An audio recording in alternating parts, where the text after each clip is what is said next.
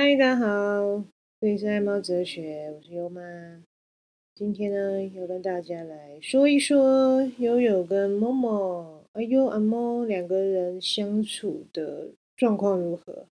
大家刚刚有没有听到？我都把他们两个形容成是人，没错，因为我真的把他们当做是我的儿子跟女儿。那我的儿子跟女儿今天在录这一集的时候不在身边，因为他们到宜兰去了，回我妈妈那边去了，回姥姥那边去了。哎，为什么呢？因为年底嘛，大家都要开一些年测会啊，我们也是。所以呢，因为昨天一整天不在家，会担心他们两个饿肚子，没有人陪，所以我就请我妈把他们带回了宜兰，我的娘家。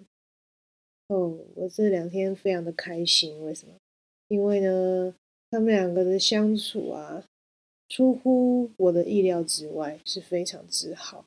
那我真的很开心，很感动，因为我妈跟我讲说，悠悠真的很像大哥哥一样。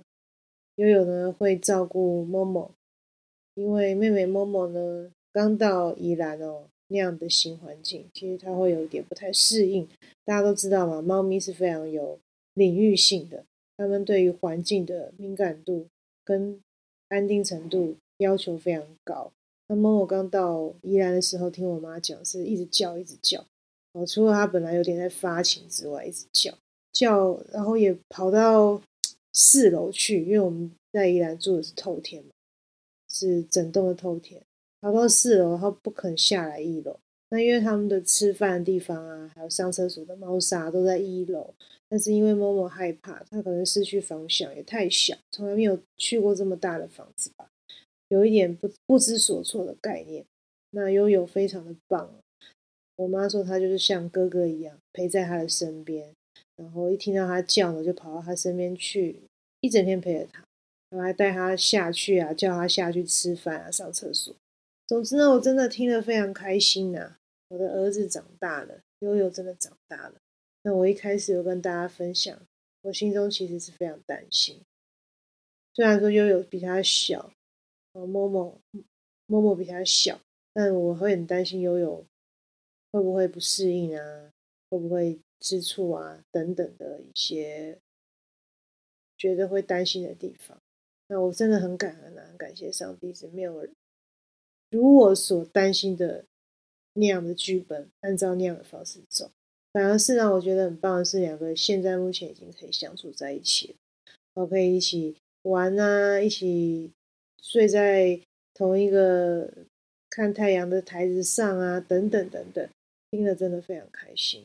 哦，尤其这几天又听到他会照顾某某，真的是觉得悠悠长大喽，小孩子长大了，登短郎了。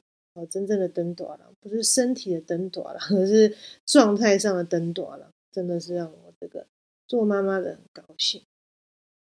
总之呢，我觉得，哎，这一切都让我很感恩呐。那我真的也是觉得一切都是最好的安排。因为我之前有跟大家分享，我很早之前就有在想，是不是要领养另外一只猫咪来陪悠悠，但真的又会担心又有不适应，所以在大小上、适合度上面，我们做了非常多的调整跟筛选。那么我就是这样一只幸运的小猫咪来到我们家中，每个又有作伴，真的觉得很棒。我们来看网络上爬文，很多人都说家中的猫咪如果要适应新的猫咪，有一些甚至会长达一两年这么久的时间，或甚至几个月都要隔离。我那时候一开始想的时候，其实会有点头皮发麻，因为我们其实平常优妈跟优爸是上班族嘛，忙。然后也没有太多时间可以在家里陪伴，去看着他们。那如果要把两只猫这样常常分隔开的话，会很麻烦。那因为我们还会回娘家，还会去一些别的地方，都会带着他们走。如果他们两个相处好，当然很 OK。可是如果他们相处不好，相对会造成我们很大的麻烦。所以我真的非常的感谢，很开心，他们两个可以相处的很好。那总之呢，猫咪到了一个新环境的时候，真的。